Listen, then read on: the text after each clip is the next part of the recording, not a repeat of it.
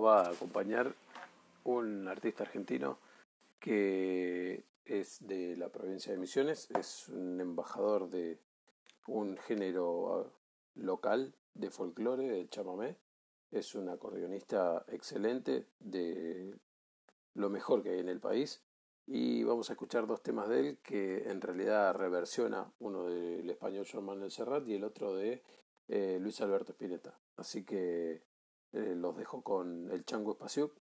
y espero que disfruten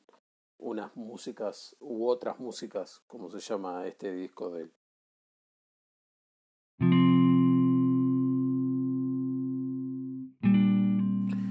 Hola a todos, eh, hoy en martes vamos a empezar con una nueva clase de historia en este caso eh, vamos a dar vuelta a la página de lo que era el último tema que veníamos eh, tratando, que era la dictadura militar, y vamos a entrar al proceso que se conoce en la historia argentina como eh, la vuelta al sistema democrático o para algunos historiadores lo van a denominar las democracias de mercado. ¿Por qué este último título de las democracias del Estado? Porque básicamente la Argentina,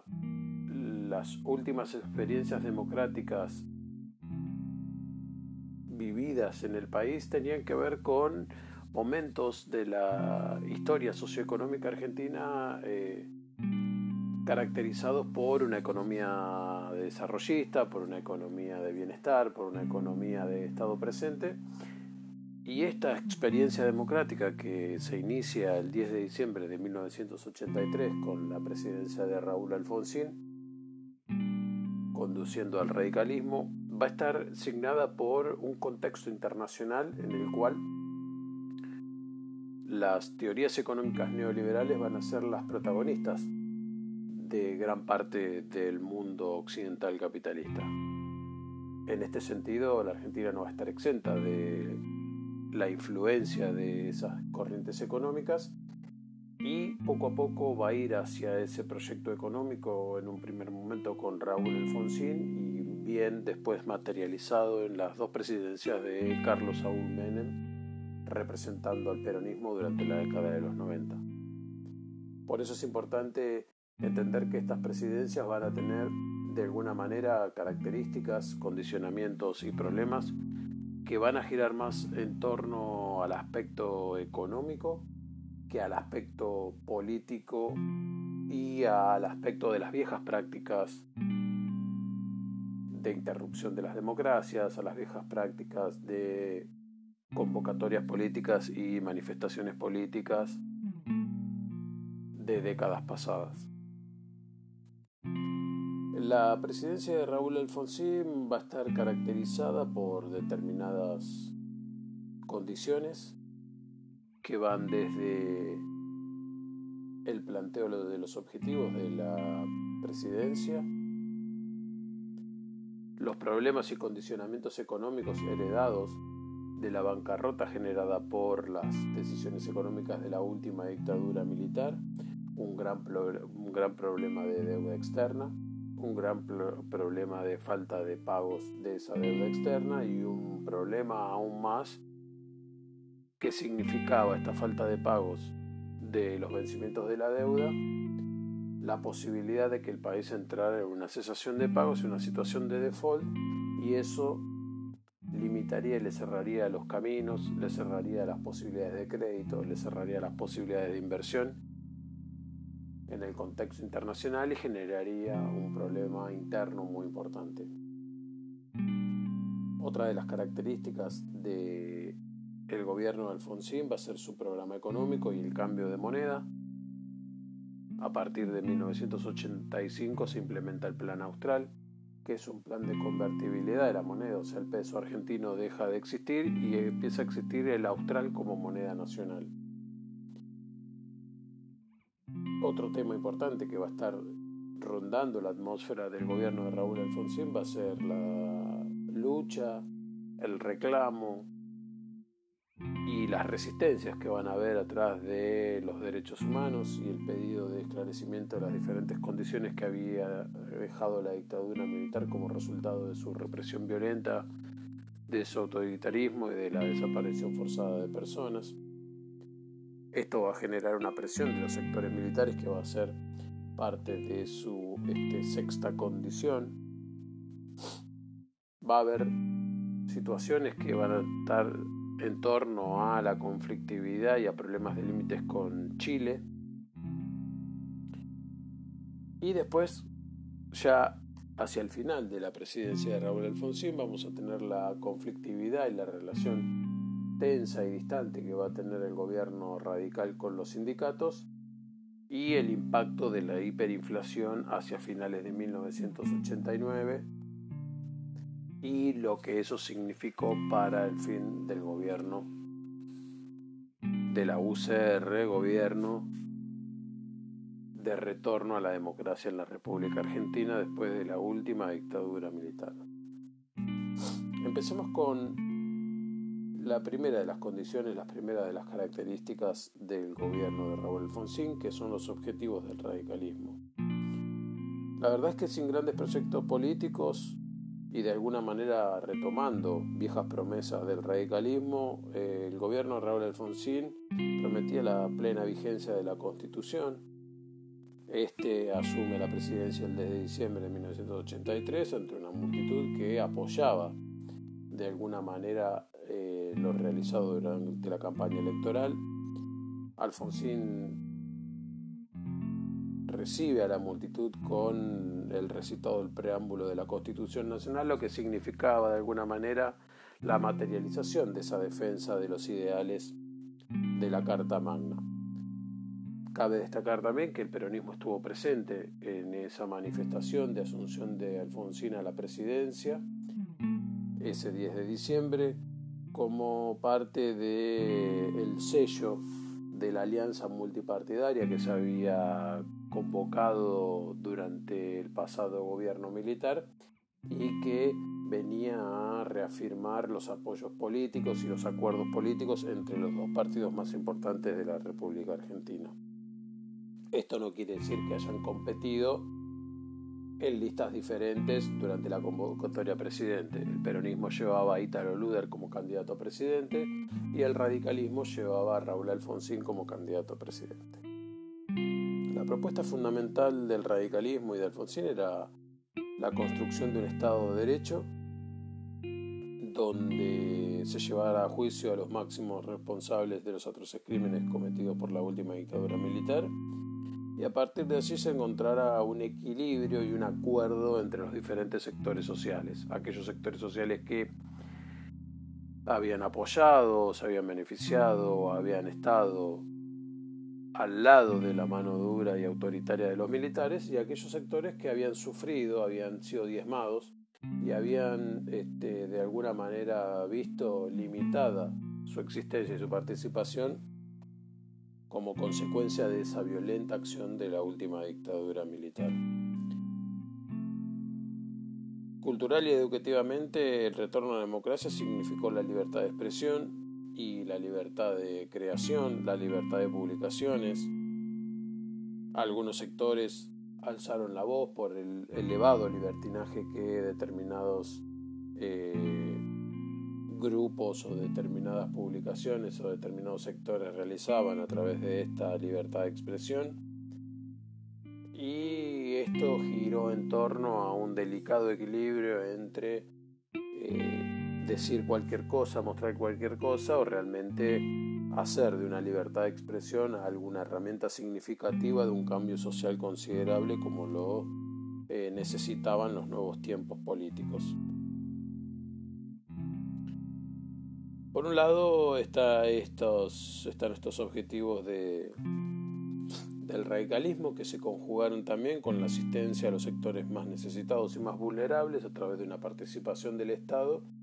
que recibió fuertes críticas debido a eh,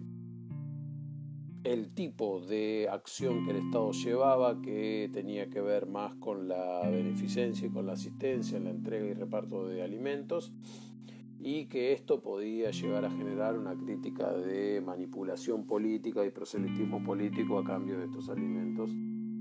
que algunos sectores consideraban que se podía llevar a desvirtuar esta participación del Estado. Así que tenemos que los objetivos del radicalismo y de la presidencia de Raúl Alfonsín fueron desde la transparencia y la vigencia de la Constitución Nacional, garantizar la libertad de expresión y la libertad de circulación y de opinión, tratar de resolver los problemas de los sectores más vulnerables y más castigados por la crisis económica y poder convenir y poder acordar un acuerdo nacional entre los diferentes sectores que habían participado de diferente manera durante los años de la última dictadura militar.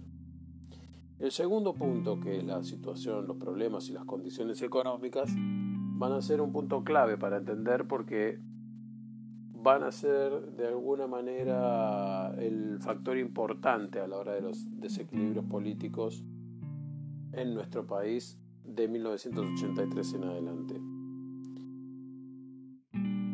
El resto del mundo reconocía que el estado económico del país era desastroso en el momento de la asunción de Alfonsín, ya sean organismos de préstamo, ya sean otros países, ya sean grupos económicos, ya que eh, el estado en el cual el último gobierno militar de la dictadura más violenta de la historia argentina había dejado el país en bancarrota. Había multiplicado la deuda externa por 100 veces y había generado de alguna manera las condiciones de problemas de pago externo que Alfonsín tenía que sortear. Dos factores empeoraron la situación económica en ese momento. Uno,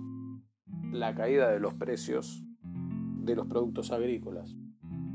Esto impactaba en lo que tenía que ver con la recaudación del país y también impactaba en los volúmenes de las exportaciones. El país vendía poco, el país ganaba poco. Otro de los puntos que agravaron la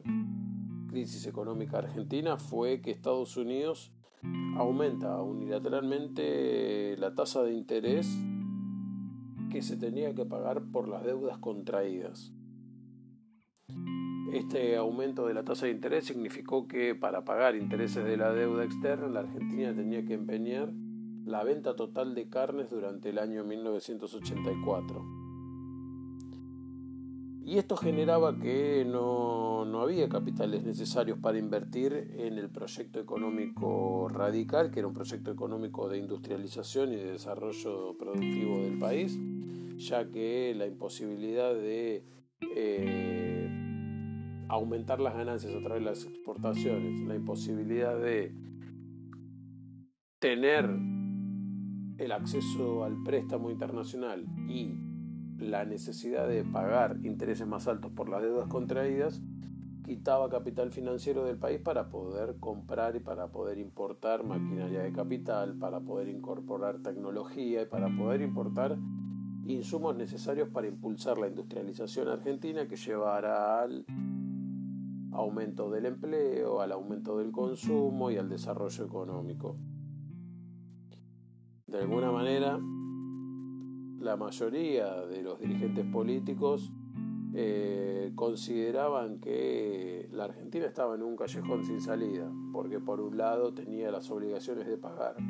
tanto los intereses como las cuotas de la deuda externa, y por el otro tenía que resignar parte de su desarrollo económico.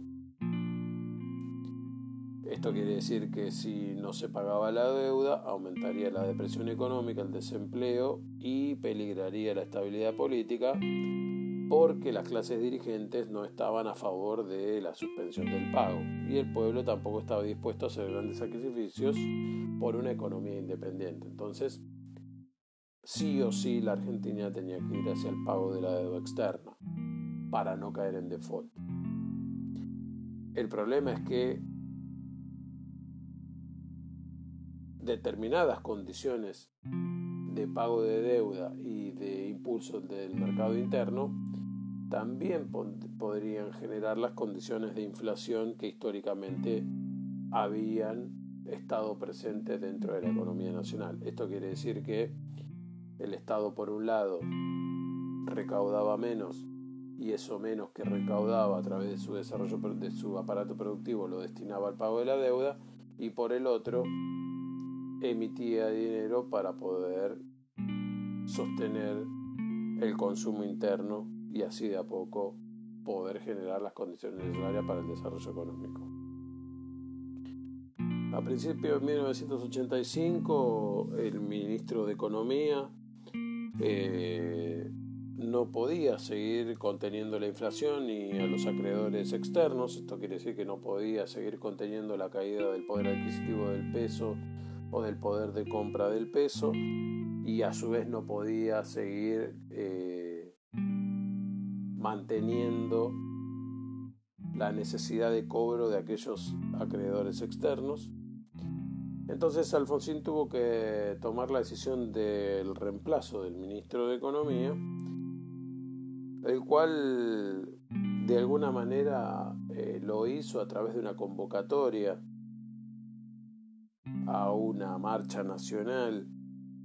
para poder plantear el nuevo plan económico en el cual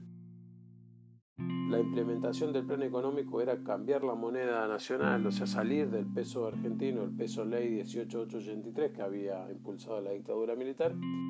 y entrar a lo que era el plan austral, lo que era el cambio de moneda y e iniciar un, un, nuevo camino económico con una nueva moneda. Esto a principios de 1985 de alguna manera eh, generó una eh, expectativa y unas este, predicciones positivas para el gobierno de Alfonsín. La sociedad, al ver que la inflación con el cambio de moneda se había detenido instantáneamente, apoyó en un primer momento estas medidas económicas. Se impulsó el consumo interno, se perdonaron y se aplazaron el pago de algunas deudas que los ciudadanos tenían con diferentes sectores, lo que permitió utilizar ese dinero para el consumo. Pero poco a poco, con dos años de implementado el plan económico, los fantasmas del default y de la falta de pagos a los acreedores externos y la falta de capital necesario para poder impulsar un sistema productivo desarrollista empezaron a generar que la emisión de dinero de parte del Estado empiece poco a poco a generar los nuevos fantasmas de la economía argentina que eran la inflación sumado a la presión del pago de la deuda, sumado al descontento de los poderes económicos internos que constantemente generaban cambios de condiciones en las relaciones económicas internas, condiciones que se sumaban a los reclamos de los sectores sindicales que día a día presionaban para obtener mejoras inmediatas dentro de las condiciones salariales y de las condiciones de trabajo de los de los eh, de la clase obrera argentina fueron llevando poco a poco al gobierno de Raúl Alfonsín a un problema que tenía que ver más con aspectos económicos y sociales que con aspectos políticos.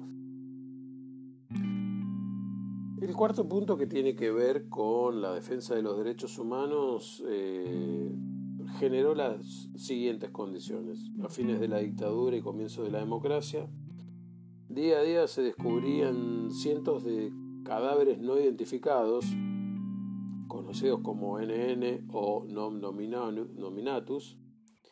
enterrados en fosas comunes o sepultados en fondos de lagos o en determinados lugares que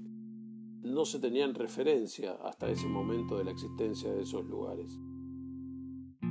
Uno de los personajes más siniestros de la última dictadura militar, el jefe de la policía de la provincia de Buenos Aires,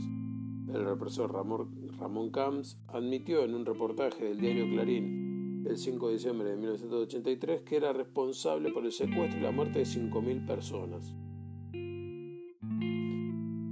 Esa gente había sido enterrada en tumbas sin inscripciones. Pero este jefe de la policía bonaerense justificaba este hecho diciendo que no se trataban de personas,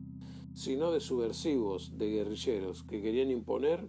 un sistema político antihumanista y anticristiano, y por estas condiciones justificaba la muerte, la desaparición y la, el anonimato de esas personas al enterrarlos en estas fosas comunes. Popular iba en aumento, la gente, la sociedad cada día eh, reclamaba de alguna manera una, una, posición más firme de parte del Estado Nacional para poder esclarecer este tipo de hechos y para poder repudiar y frenar este tipo de declaraciones. Por lo que una de las primeras medidas de Alfonsín fue crear la Comisión Nacional sobre la Desaparición de Personas. Este decreto de diciembre de 1983 creaba lo que se conoce como la CONADEP, estaba presidida por escritores, compuestas por personalidades de la cultura, filósofos, obispos, rabinos, había médicos, había periodistas, había intelectuales. Y su misión era investigar y reunir las pruebas sobre los secuestros, las torturas y los asesinatos y el destino de los desaparecidos, detenidos y de los prisioneros de las acciones secretas e ilegales de la última dictadura militar.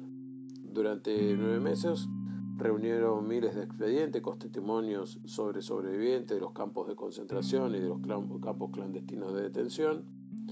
y de familiares y amigos desaparecidos. Por otro lado, los resultados de sus investigaciones se sintetizaron en un informe amplio y extenso y muy detallado, que es conocido como el Nunca Más, y que de alguna manera selló una época, un momento de búsqueda de verdad que se toma como referencia para poner un límite a los eh, abusos y a los eh, malos manejos de parte de los estados autoritarios y de los individuos que dirigen esos estados autoritarios. Después de la publicación de Nunca Más, eh, hubieron determinados intentos de parte de los sectores militares para eh, solamente ser juzgado por los pares y esto, este, este informe permitió que eh, los diferentes militares que habían cometido este tipo de atrocidades llevaran a que sean enjuiciados y sean este, llevados a un proceso judicial de parte de la sociedad civil. Los, los decretos de, de, Alfonsín preveían como primera instancia el juicio de las juntas, o sea, el juicio a los jefes máximos de la última dictadura militar, el Consejo Supremo de las Fuerzas Armadas y el, como segunda instancia a la Cámara Federal. El juicio a los nueve excomandantes de la última dictadura militar comenzó en abril de 1985 y duró hasta fines de ese mismo año. El fallo judicial condenó al teniente general Jorge Rafael Videla y al almirante de la Marina Emilio Eduardo Macera con condenas perpetuas, inhabilitación absoluta y perpetua, accesorías de destitución y pago de las costas. Esto quiere decir que se tienen que hacer cargo de todos los gastos que llevaban adelante eh, el juicio y, la, y, el proceso, estuvieron también de alguna manera inhabilitados eh, el teniente de la, este, del ejército, el general eh, Roberto Viola, condenado a 16 años de prisión, el almirante Armando Lambruschini, condenado a 8 años de prisión, y el brigadier general Orlando Agosti, condenado a 4 años y 6 meses de prisión. Y dictaminó la absolución para Galtieri, para Viñone y otros generales de segunda línea. Las madres de Plaza de Mayo denunciaron que durante el juicio de las juntas se demostraba que alguien estuvo preso o secuestrado, pero no determinaba quién dio las órdenes ni quién las cumplió. Según el análisis de esta institución, ya en ese momento se estaban sancionando la obediencia debida y aceptaba que la práctica en ese momento era de alguna manera un supuesto y una justificación para poder llevar adelante lo que se conocía como la guerra sucia o la guerra de los dos demonios o el enfrentamiento de los dos demonios, lo que para la madre de Plaza de Mayo generaba que eh, hubiese de alguna manera una inclinación directa de parte de estos sectores hacia eh, la búsqueda de desaparición de estas personas simplemente por el hecho de ser opositores políticos y no cómo se consideraba la idea de la desestabilización y de la idea de el, anticristianismo y la idea de llevar el, país hacia una situación de desastre social como se planteaba en un momento.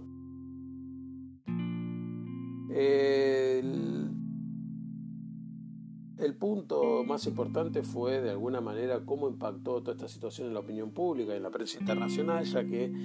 era eh, una instancia de novedad para estos sectores que veían cómo un gobierno constitucional ponía en conocimiento las diferentes situaciones y los diferentes archivos e informaciones que había con respecto al accionar de una dictadura militar violenta como fue la dictadura militar argentina. Situación inédita en el continente, ya que los otros países del continente no llevaron adelante este tipo de procesos tan profundos y significó que también los procesos judiciales se aumentaban día a día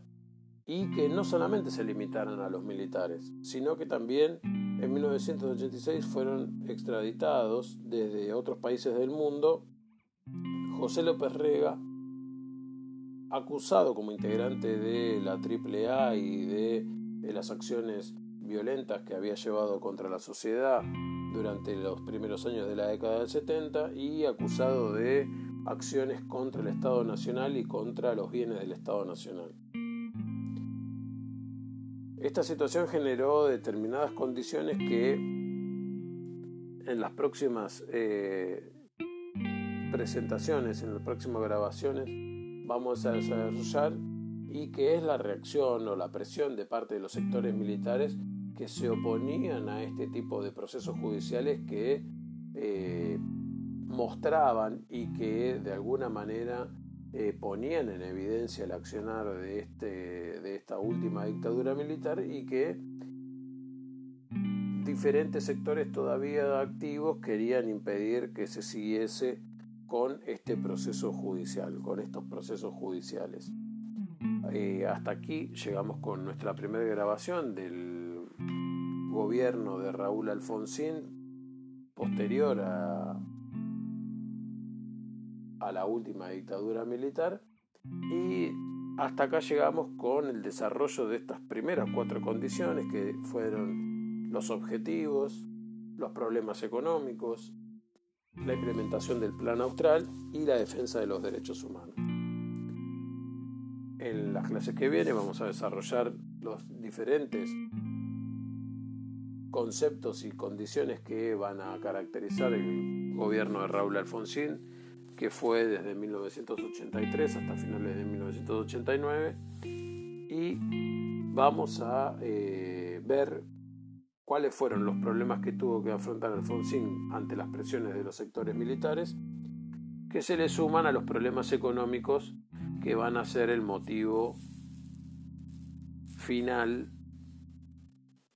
de el fin de su gobierno. Así que los dejo con el último tema musical que habíamos que tiene que ver con el mismo artista que veníamos compartiendo con el primer tema musical. Espero que les haya gustado la clase de hoy y nos encontramos en una nueva clase de MIT para poder charlar sobre estos y otros temas. Eh, que tengan un buen martes y nos estamos escuchando y viendo en nuestras próximas clases.